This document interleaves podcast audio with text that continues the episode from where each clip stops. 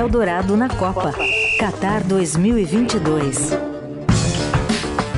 E vamos ao Qatar nessa nossa abstinência, né? Porque não tem jogo mais às 7, não tem mais jogo às 10 da manhã, tá difícil de viver dessa é difícil forma. você superar isso, né, Raí? E só tem dois jogos ao meio-dia. Isso mas... sem contar que você fazia, você assistiu o jogo apresentando o jornal, que Era bom, também né? é uma Dava o questão- placar aqui. É, realmente Hoje não temos mais. interessante. Não temos, eu vou- a gente vai sobreviver, mas tá difícil.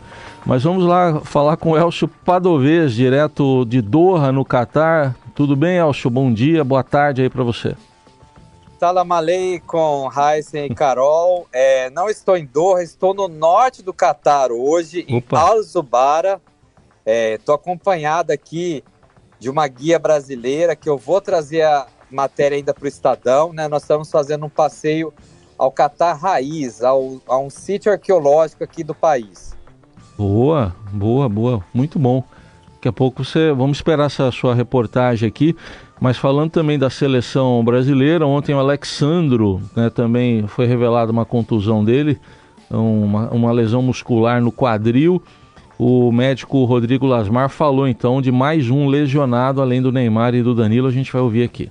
Alexandro sentiu dores na região do quadril esquerdo. Nós pedimos um exame de imagem, uma ressonância magnética, que evidenciou uma lesão muscular no músculo do quadril esquerdo. Eh, O atleta não terá condições da próxima partida contra Camarões, ele segue em tratamento para que nós possamos recuperá-lo quanto antes. Danilo e Neymar continuam no processo de recuperação das suas lesões eh, no tornozelo, cada um com uma abordagem diferente, pois são lesões diferentes, isso é importante a gente salientar. Nós passamos então a, a que esses três atletas não estarão disponíveis para o nosso próximo jogo contra Camarões. Bom, Elcio, o que, que você traz pra gente então desse panorama? Hoje deve ter treino de novo da seleção brasileira, mas desfalques, né? Tem casos de, de gripe, enfim. Seleção que está enfrentando aí alguns dias mais conturbados.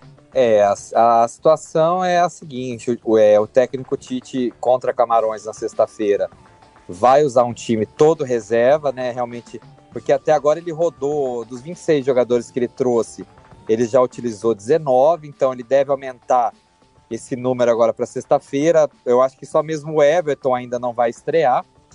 Muito por conta de problemas de lesão, problemas de gripe, né? Tem uma suspeita de virose também. A seleção não fez teste de Covid antes de viajar ao Catar. E ele está tendo que trabalhar em cima dessas lesões, né? É, primeiro Neymar e o Danilo, agora o Alexandro.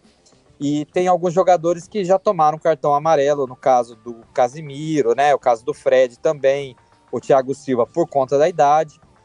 E o Brasil está classificado já para as oitavas de final. Resta apenas definir se vai ser contra a Gana ou o Uruguai. É uma escolha acertada colocar os reservas contra Camarões, né? E ele deve definir o time base no treino entre hoje e amanhã.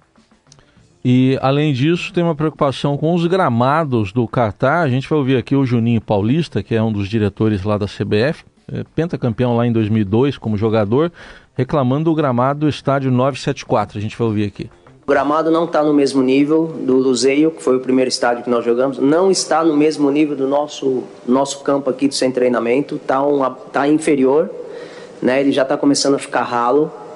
É, nós vamos fazer assim uma consulta, já fizemos ontem, vamos fazer uma, uma consulta mais profunda com a, com a FIFA, que a gente acha assim, se a gente for jogar lá na, nas oitavas, vai estar mais prejudicado, porque tem mais dois jogos ainda, né, antes da, das oitavas lá nesse campo. Então, sim, é, eu não sei o que, que é possível se fazer, mas algo tem que ser feito para ele estar no mesmo nível que a gente de, que uma Copa do Mundo exige, né? É, é, se não me engano, normalmente são 12 estádios nas Copas e esse no Catar são oito, é isso? Então eles são mais utilizados, Isso. Elcio? São oito estádios, né? Até por conta que o país é, é bastante pequeno, né? É, é a Copa depois de 1930. É a segunda vez que tem uma Copa praticamente dentro de uma mesma cidade. Então, é, fazer 12 estádios aqui seria algo é, surreal? Mas tem esse problema que você encavala jogos em sequência e isso naturalmente afeta o gramado, né? Eu ouvi muitas reclamações do 974. Existem gramados que estão melhores, realmente o Luzeio, o estado de essa semana eu tive no estádio de Al Janub lá em Al Acra, estádio muito bom. É, o gramado também mas com essa sequência de jogos, né, deve ter uma pausa agora para uma recuperação entre a fase de grupos e as oitavas de final, que são dois dias ali um pouco é, de descanso, né, de break, é, mas realmente chama atenção. Os campos de treinamento estão às vezes melhores do que um ou outro gramado, e isso sempre preocupa. O Tite, por exemplo, na Copa América de 2019, reclamou muito dos gramados do Brasil, né? Então o Tite gosta de jogar em gramados como a Arena Corinthians, que são gramados perfeitos, um tapete para você jogar bola.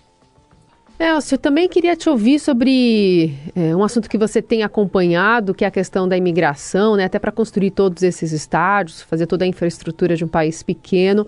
E essa notícia de que são pelo menos o Qatar diz, né, de 400, 500 operários mortos, declaração de um dos chefes da organização que gera mais dúvidas sobre a cifra, cifra real de vítimas no país sede do Mundial durante a construção né, civil, pela construção civil desses trabalhadores no país entre 2014 e 2020.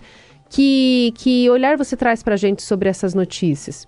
Olha, é, esse é o tipo de notícia que, assim, nós vamos ficar numa guerra de narrativas, porque assim, o, os jornais europeus eles têm uma visão bem mais crítica do mundial, né? Eu tenho conversado com as pessoas, até conversei com a Leila aqui que está do meu lado, a Leila Martinez que gentilmente está me guiando um dia aqui pelo Catar. E assim, o The Guardian fala em 6.500 mortos, né? A organização do, do torneio fala em 500. É, o fato é que existe uma mão de obra aqui de mais ou menos 40% da população que é composta por indianos, paquistaneses, é, bangladechianos, é, pessoas de muitos países cuja situação socioeconômica é muitas vezes pior. Então eles vêm ao Catar tentar a vida é, em profissões que são arriscadas, que, né, que precisa ter muita segurança para trabalhar e, e tem condições de vida que são muito discrepantes é, do nível de vida dos catares aqui, até mesmo de brasileiros que moram aqui.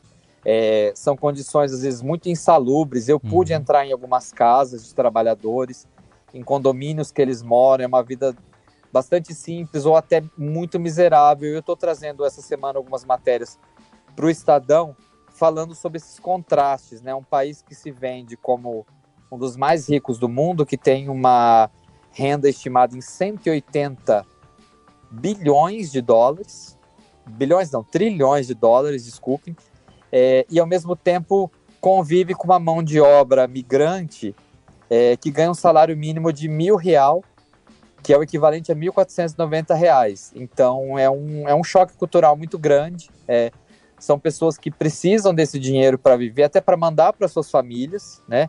E mas que eu, na minha visão como jornalista, né, como repórter que uhum. viaja bastante, eu acho que a vida deles poderia ser um pouco melhor aqui, Sim. um pouco mais generosa. Muito bem, tá aí todo o relato do Elcio Padovez, um dos enviados especiais nossos aí ao Catar, mais uma vez conosco aqui no Jornal Dourado. Vou me despedir aqui do jeito que minha mãe gostaria, porque ela queria que eu fosse educado, né? Então, massa leme, Elcio. Massa leme. e até a próxima. Obrigada, Elcio, um beijo. Obrigado, até. Tchau, tchau. Tchau.